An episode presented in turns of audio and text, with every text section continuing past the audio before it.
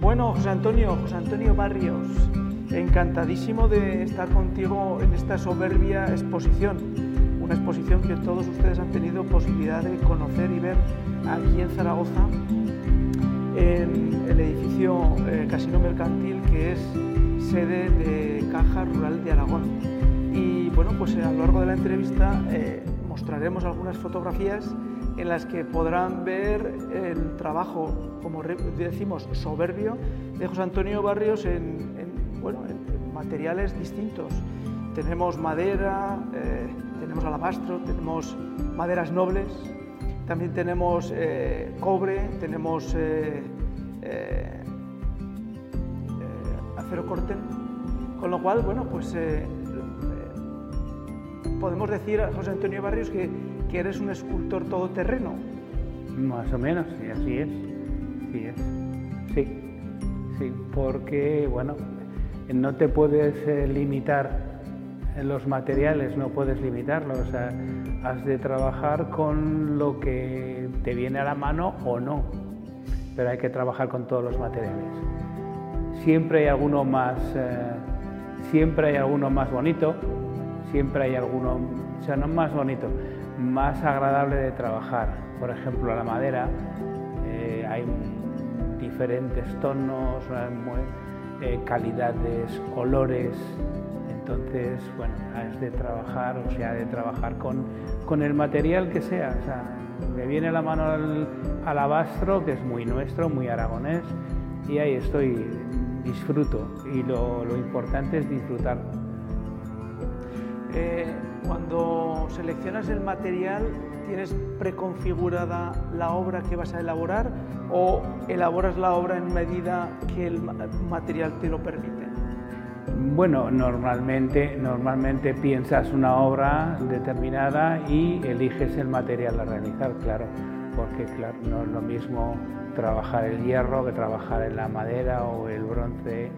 Eh, siempre hay que elegir el material o sea, primero parir la pieza, parirla me refiero, pensarla y después eh, ponerte en marcha, pues eso, eligiendo materiales, eh, formas, cortes, trabajo. Eh, las obras que son de encargo, normalmente esas obras de encargo, como te las te las piden, te las piden en un material determinado o te dicen el objeto que quiere cubrir esa pieza y entonces tú elaboras la, la idea y el material. Sí, normalmente cuando la gente me pide hacer un trabajo eh, determinado, por ejemplo ahora el Ayuntamiento de Zaragoza me encargó la obra de Fernando Católico y bueno, eh, ellos ya eh, eligieron una obra, una obra en acero y bronce y claro, hay que hacerlo pues según, según te encargan porque es una obra que está en el exterior. Entonces ha de aguantar la, la intemperie, el vandalismo, eh, se piensa en todo, ¿no? Entonces, bueno, esas obras pues hay que hacerlas, eh, depende eh, dónde va a ser instalada o depende dónde va a estar, si está en un interior, en una casa, pues claro, eh, te pueden sugerir madera o bronce o, otro tipo de material, pero la realización siempre, em, siempre por mi parte, siempre sugiero materiales. Tienes eh, en la exposición que podemos disfrutar aquí, tienes eh, una zona, un área donde podemos ver y a lo largo de la entrevista vamos a ir eh, sacando imágenes de, la exposición. Eh, hay una colección completa como de instrumentos musicales. ¿Es, es porque es eh, el instrumento musical algo que te sale de dentro? O...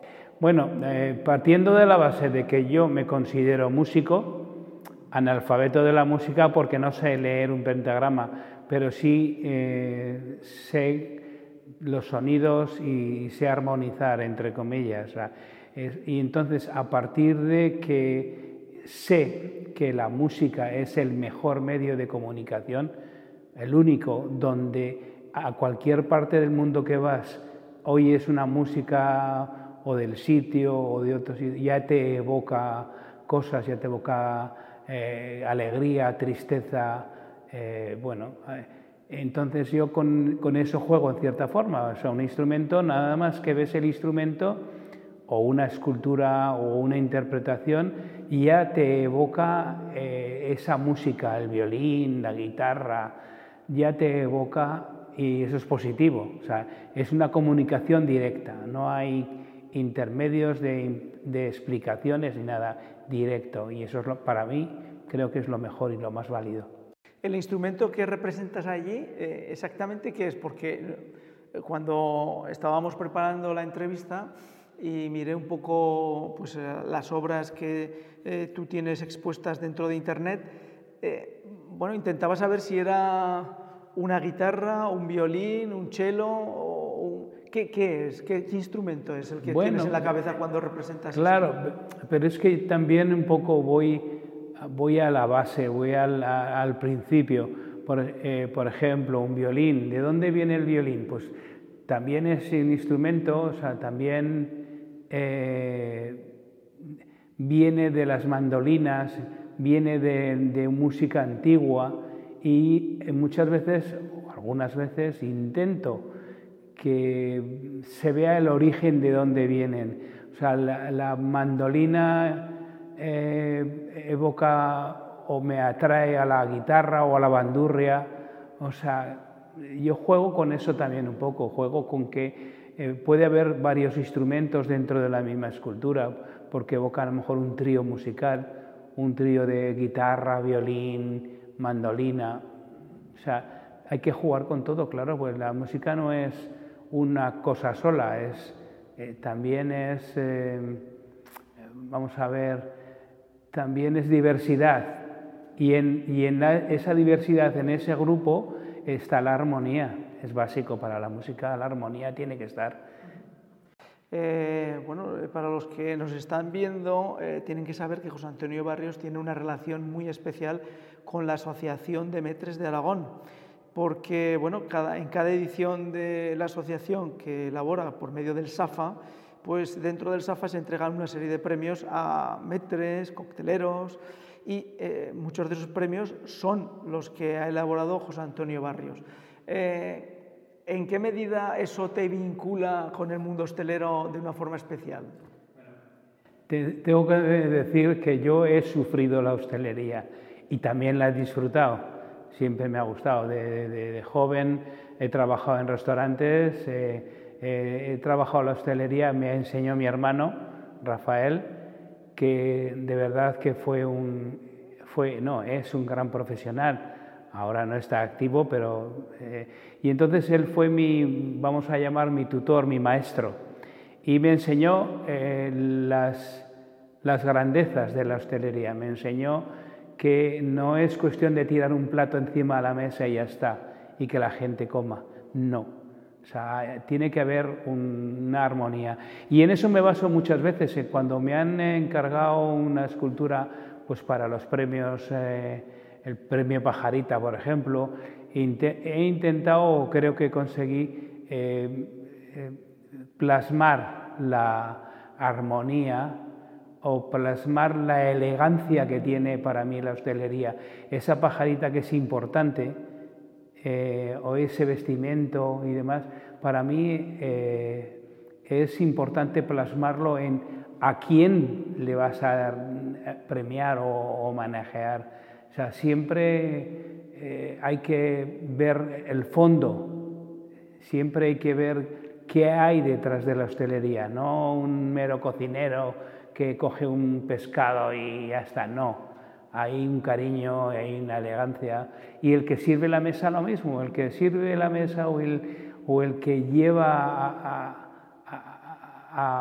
gestionar un restaurante, una sala, pues eh, es eso, es, es algo especial y, yo intento, algunas veces lo consigo, otras veces no, intento plasmar en una escultura eh, qué quiere qué quiere representar o qué quiere decir. Eh, hemos eh, ojeado eh, pues, la cantidad de, de, premios obtenidos a lo largo de toda tu historia profesional, artística. Y bueno, pues nos ha gustado muchísimo ver cómo una obra de un autor aragonés está presente en múltiples ciudades, en ciudades europeas y fuera de Europa. Eh, en alguna medida, esos, eh, esos premios, galardones, te han servido como acicate para ir manteniendo y mejorando y ampliando tu obra? Bueno, los premios yo quiero decir que sí que son importantes, claro, no han de ser, pero para mí lo más importante es que la gente eh, conecte con mi obra. Eso es el premio mayor que yo me pueda llevar, es eso, es que la gente mm, venga a esta exposición o la que he hecho y disfrute y conecte. Es importante, para mí es muy importante eh, el cariño de la gente. Yo siempre digo que el arte es para mí el medio de hacer amigos. Y para mí lo más importante los amigos, de verdad. Preparando la entrevista hemos visto que, bueno, pues eres autodidacta. Y bueno, el que, el que pregunta eh, sabe de autodidacta porque, bueno, pues aprendí solo eh, a leer porque bueno, por circunstancias me colocaron en la escuela un año más tarde y cuando llegué pues ya todos sabían leer y el profesor, el maestro me dijo, bueno, empieza y me soltó una cartilla y tuve que empezar ahí a leer.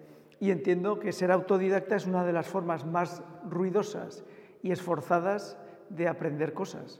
Eh, eso llevado a tu terreno, al, terreno artístico, escultórico, es un hándicap o al contrario es un elemento que te da libertad creativa? Bueno, eh, de verdad que yo soy de la opinión de que uno se hace. Nace, o naces artista o no, y te haces en el camino. Y la mejor forma de hacerse de verdad, de verdad, que es trabajar, trabajar y trabajar. Y este oficio es, como, como muchos, es Problema, solución, problema, solución. Entonces, la mejor forma de aprender a hacer esa escultura es hacer escultura, no hay, no otra. Y por eso, ¿puedo ser autodidacta? Sí, pero, pero ¿y quién no lo es? Porque incluso las personas que van a las academias o van a las universidades, eh, en definitiva, no han aprendido a trabajar. A trabajar se aprende trabajando. Entonces, bueno, si tienes eh, una base, un background eh, con más información, pues bien, pero la información la adquieres con la vida. Yo llevo 30 años de oficio viviendo exclusivamente de la escultura y la verdad es que no me va mal. Y bueno, ahí estoy, trabajando. de todas las obras que tienes, ¿tienes alguna que sea especial? ¿De todas las obras? ¿Tienes alguna que sea especial para ti? Bueno, todas son especiales. No puedo hablar delante de ellas, no puedo hablar de una favorita porque se me enfada el resto. No, eh, favoritas pues son, todas tienen su, sus alegrías, tristezas también, claro. Y bueno, hay una que sí que está ahí a la espalda, que es mi, un poco un autorretrato, que es el mago, que bueno, ha estado conmigo en muchos sitios, ha estado en Bélgica, ha estado en, París, ha estado en Alemania, ha estado en muchos sitios, pues porque ha sido un poco mi compañero. Es un autorretrato, o sea, que yo me acompaño a mí mismo. ¿En qué estás trabajando ahora para de cara a un futuro inmediato? Pues ahora estoy trabajando en los encargos pero ya llevo en la cabeza una colección, una, vamos a llamar una colección de, piezas en acero, porque el hierro me ha tratado bien, me, me gusta, me gusta las soldaduras, me gusta el material en sí. Entonces ahora estoy en eso. Después de que termine el encargo este que me han hecho los trabajadores sociales de aquí de Aragón, pues eh, me liaré un poquito con el hierro y con el alabastro, que hace meses que no lo toco y, tienes, y tengo ganas de, coger esos materiales. Bueno, pues José Antonio Barrios, ya lo conocen con su obra, con su obra que le repetimos, es impresionante, pero también es impresionante porque describe y presenta un gusto estético que penetra tan maravillosamente como él ha dicho, como la música. No hace falta entender de arte, sino percibirlo y vivirlo. Y yo creo que esa es eh, la misión que José Antonio Barrios de una forma especial pues se ha puesto como leitmotiv y que le mueve a desarrollar este arte dentro de la comunidad aragonesa y que presenta en muchísimas ciudades fuera de nuestra tierra. José Antonio, ¿quieres añadir algo más? No, nada. Eh, has hablado de entender de arte. Yo creo que nadie entiende de arte. Eh, lo que puedes hacer es disfrutar del arte, pero entender, yo creo que nadie entiende, ni yo mismo entiendo de arte, yo qué voy a entender. Yo disfruto o sufro del arte, pero no, pero no entiendo, no tengo por y tampoco tengo por qué entender. O sea, es que hay personas que, que te preguntan en las exposiciones, ¿sabes que yo no entiendo? ¿Cómo que no entiendes? Ves una pieza, te gusta, disfruta, pues eso es, no hay más. Es que no hay más que, que, que el gozo o el sufrimiento de ver algo, pues bueno, bonito o no, bien, José Antonio, muchas gracias por el tiempo, gracias por invitarnos a tu exposición y gracias por explicarla con detalle porque sin duda que los que nos siguen van a disfrutar muchísimo con estas imágenes. Gracias, Muchas gracias, muchas gracias a vosotros, de verdad.